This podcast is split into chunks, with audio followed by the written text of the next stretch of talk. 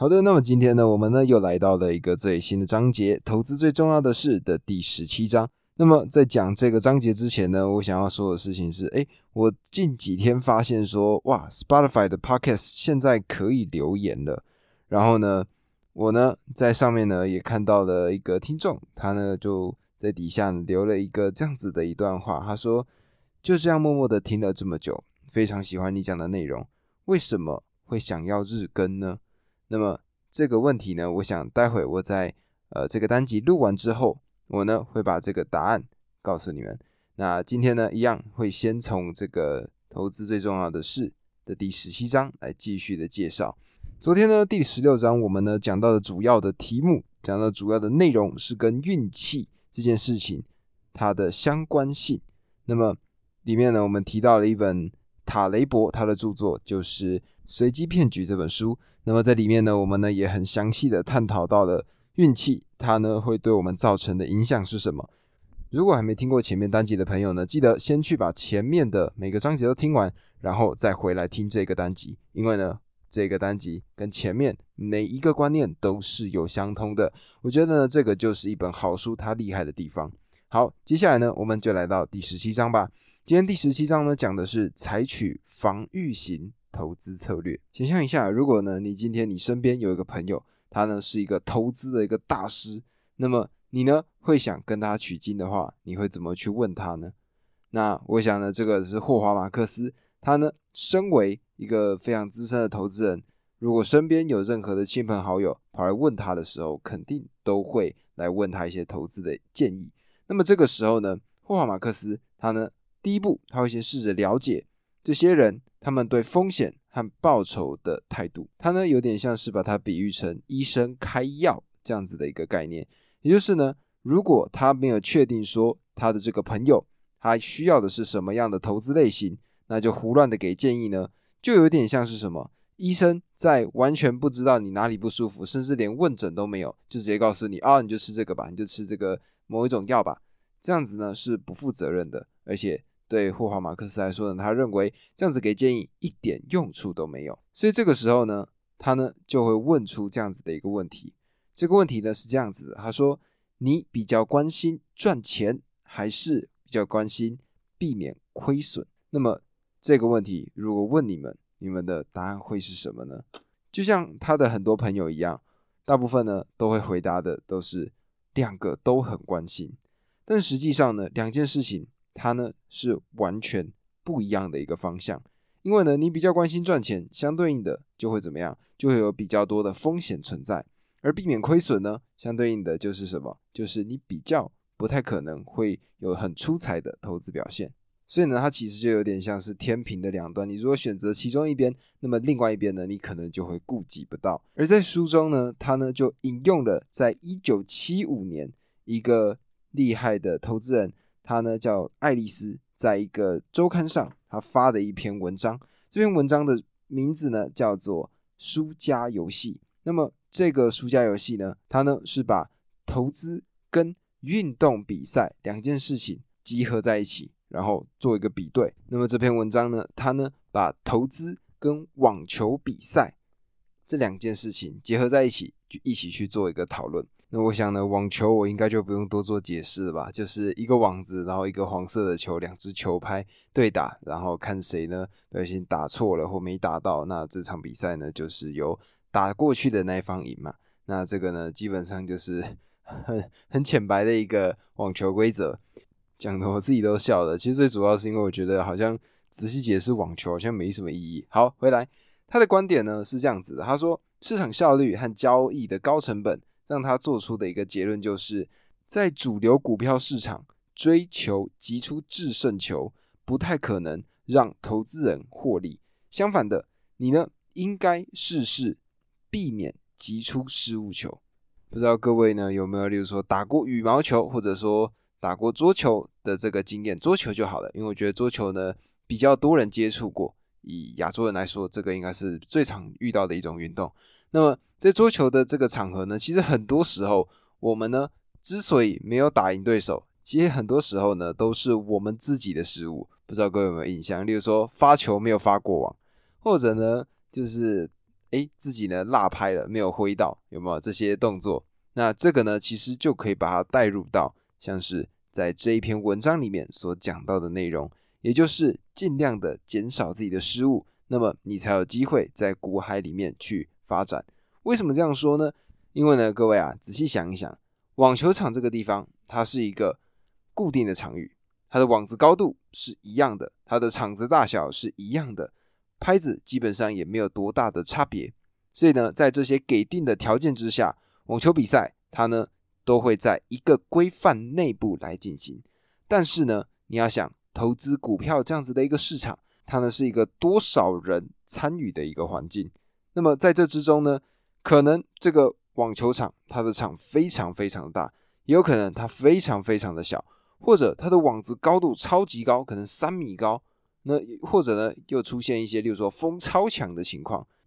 那么这个呢，就是投资市场的一个复杂性。所以呢，尽量的我们呢能够掌控的事情，把它掌控好，尽量不要是因为自己的失误而输了这场比赛。因为很多时候呢，大部分的人。都是因为自己的失误而输掉的。而霍华马克思呢，他在书中顺着这样子的一个逻辑呢，他呢又继续的往下去推断。他自己是这样想的，他认为投资呢比较像是足球，在足球比赛当中呢，十一个相同的足球员要打满整场比赛。那么为了要打满整场比赛嘛，基本上这些球队呢，他们都会有自己的战术。例如说进攻的时候，哎，要用什么样的做法？防守的时候又要用什么样的做法？那我呢？因为自己呢比较爱看篮球，我觉得呢，其实看书中的这个部分呢，我个人认为，其实用篮球的案例也可以这么去比喻，就是呢，在篮球的这个世界里面呢，我们呢基本上同时就要去兼职到进攻跟防守两件事情，而面对到这两个主要的任务呢，其实。我们的队友之间呢，都会商讨好我们应该要做些什么，我们呢会有什么样的战术，而这个呢，就是霍华马克思认为我们呢在投资市场上，我们必须要准备的，也就是我们的战术。因为呢，拥有这一套标准的原则，也就是我们的 SOP 的时候呢，我们在面对各式各样的情况的时候，我们都可以跳出来，用我们自己的方式去化解百变的情况。而我觉得呢，这也是某种不谋而合吧。就是呢，例如说像篮球比赛，好了，篮球比赛呢，其实真正可以夺冠的这些 NBA 球队，他们呢，其实最主要的不是在于超级强大的进攻，最重要的呢，其实是在他们的防守。也就是呢，如果各位仔细去看一下 NBA 的这个每一个球队，他们的这个历年的冠军，这些历年的冠军呢，他们进攻呢，可能。诶，在联盟呢是也算是前段班，但没有到非常非常的出彩。但是呢，他们的防守一定是联盟可能前三名的存在。这个呢，各位可以去找一下数据。那么这样子的一个观点呢，其实就刚好结合到了前面我们讲到的这个网球的概念，也就是尽量减少自己的失误，然后稳定的进攻。而这样子的一个投资的哲学、投资的一个逻辑呢，就是。霍华马克思他们的公司橡树资本，他们偏好的一个做法，也就是偏好防守的一个策略。在多头行情，也就是呃大家万物看涨的这个时刻呢，他们感觉只要能够追上指数表现，也就是整个市场大概的一个走向就可以了。但是呢，它也可以确保的情况就是。如果在空头的时候，也就是呢赚不太到钱的时候呢，它的这个防御性的一个措施、防御性的一个办法呢，他们可以维持自己稳定的一个收益。那么刚刚呢讲到这个防守的策略，到底进攻策略跟防守策略它的主要差异在哪里？书中霍华马克思呢他呢也仔细的介绍了给我们听。那么进攻呢这个策略可以很简单的做定义，它指的呢是在追求高于平均获利时。接受积极的战略，而且它会拉高风险。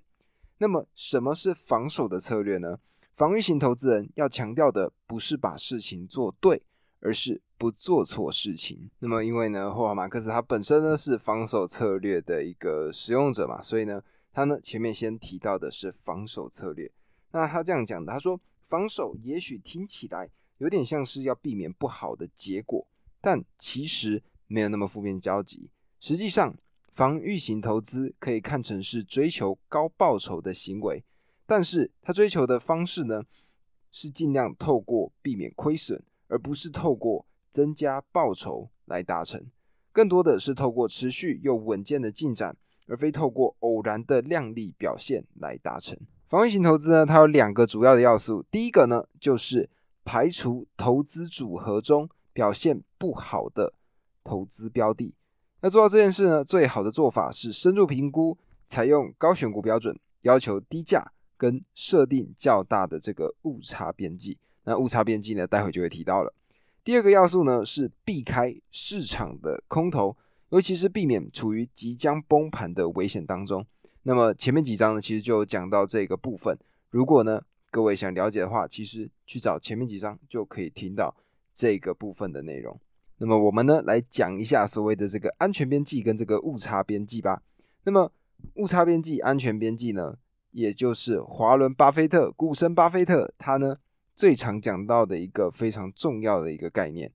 那么误差边际或者说安全边际，它到底意义上是什么呢？听起来很专业嘛，对不对？那么我们呢把它白话文一点的去想，也就是呢，如果未来没有那么好，你应该要怎么应对？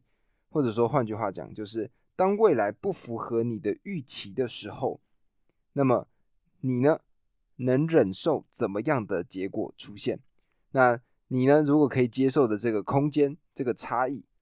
它呢就是所谓的误差边境。那我觉得呢，书中呢它的这个讲法呢，各位可以想一下，它呢也可以很明确的解释什么是安全跟误差边际这件事情。那么想象一下，一个放款人。他呢要放款出去，就是他准备要把他的钱借出去了。那在这个情况呢，如果没有经济衰退，而且借款人他呢有自己的工作，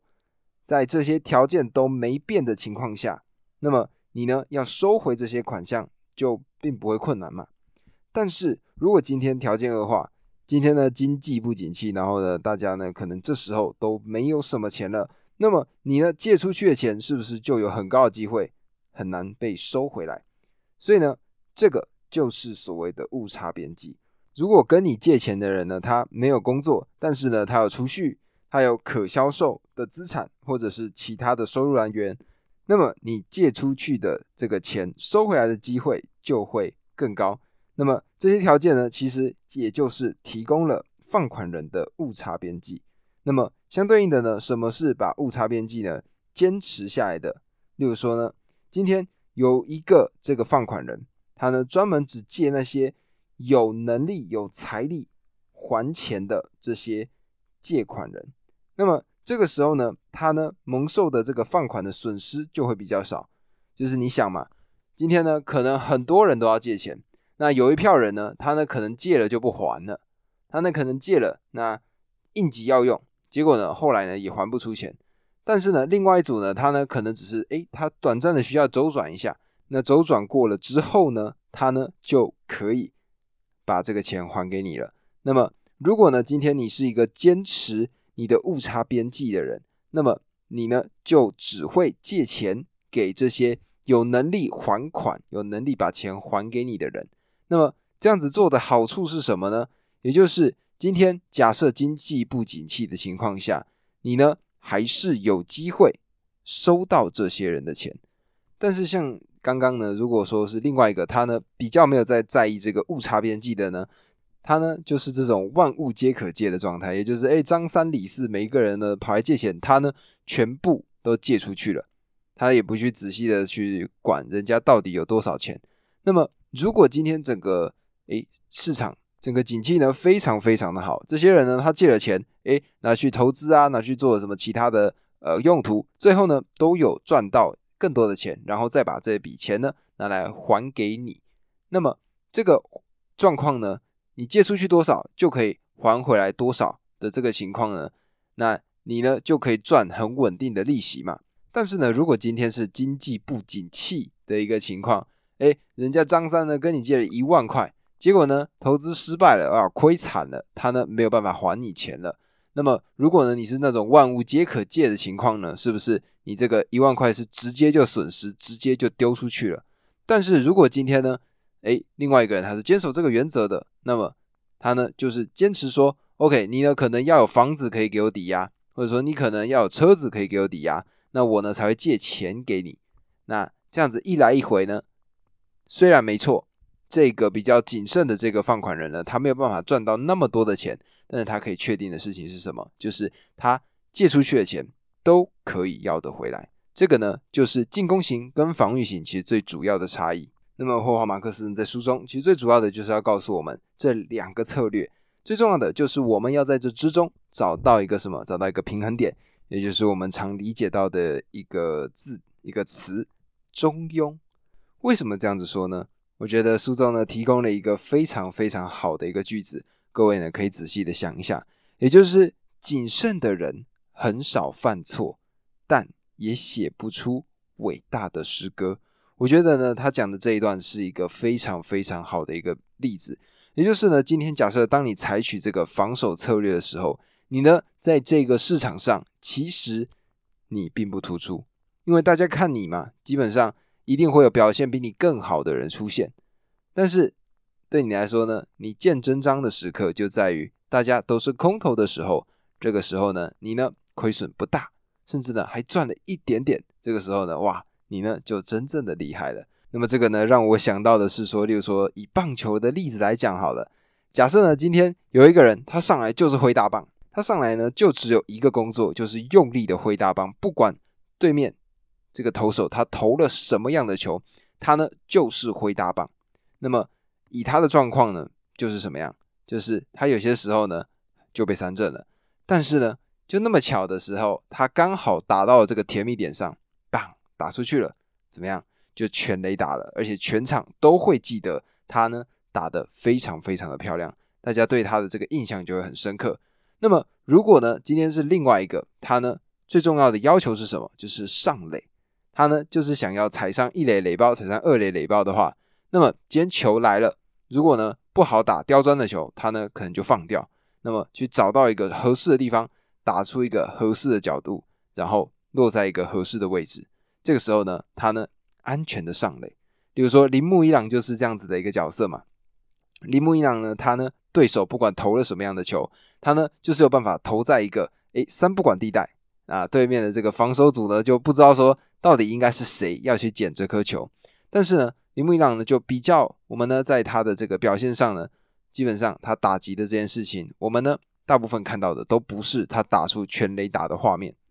所以一个就是求稳，一个呢就是诶他很华丽。你呢想要哪一个？这个呢就是你自己的取舍了。而霍华马克思呢在这一章就是很重点的，把这两个心态，把这两个类别区分出来，也就是前面。刚开始开头，他问到的一个问题，什么问题呢？就是你比较关心赚钱，还是比较担心避免亏损这两件事情？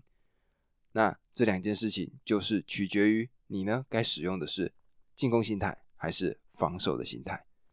而这个就是这个章节最重要的一个理解，最重要的一个理念。那么，我觉得呢，这个章节呢，呃，我讲的很爽。为什么？因为呢。可以把我自己喜欢的一些运动的内容套进来到这里，那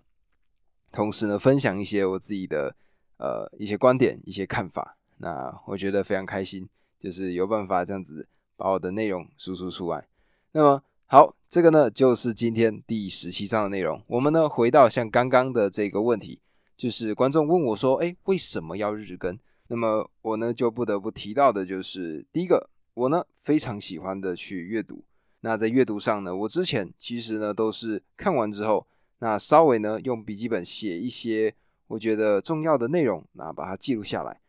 这样子大概就是我的整个阅读的过程了。但是呢，我觉得说其实这会有个缺点，就是第一个，你笔记呢可能会不见，你的笔记呢可能会被你收藏起来，那你就不会把它翻出来看了。而且呢，还有一个点就是呢，人呢是非常容易遗忘的一个动物。我们呢很容易就把我们看过的东西就看过去，然后就忘了。我想大家小时候呢应该都有背过课文吧？现在应该，我想大部分百分之九十九点九的人应该都已经忘记以前小时候背过的课文长什么样子了吧？这个呢其实就是人类的大脑的一个记忆的问题嘛。那么透过录 podcast 这样子的一个做法呢，我呢就可以把我每天吸收到的一些资讯。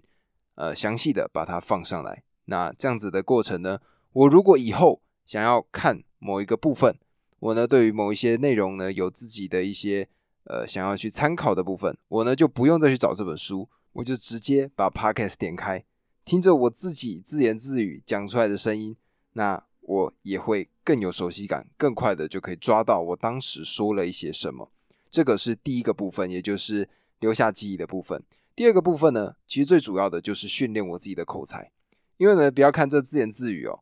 你呢要拿着一支麦克风，然后呢对着一个电脑荧幕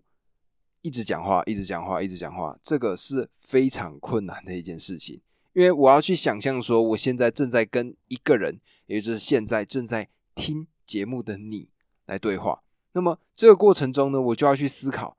怎么样让你可以记得我说的内容，或者说怎么样让你觉得，哎，这个内容有趣，会让你觉得说。哇，这个东西平易近人，这个呢是我必须要去训练的。那么透过这样子的一个过程，这样的一个训练，我觉得呢，我的口才其实在这个过程中慢慢的有逐渐的变得越来越好。那么如果 各位呢想去听一点黑历史，就可以去找一下我刚开始出的前面的单集。前面的单集呢，不管是声音或者是节奏，甚至呢是我当时截取文章的能力，我觉得呢当时都还不够好。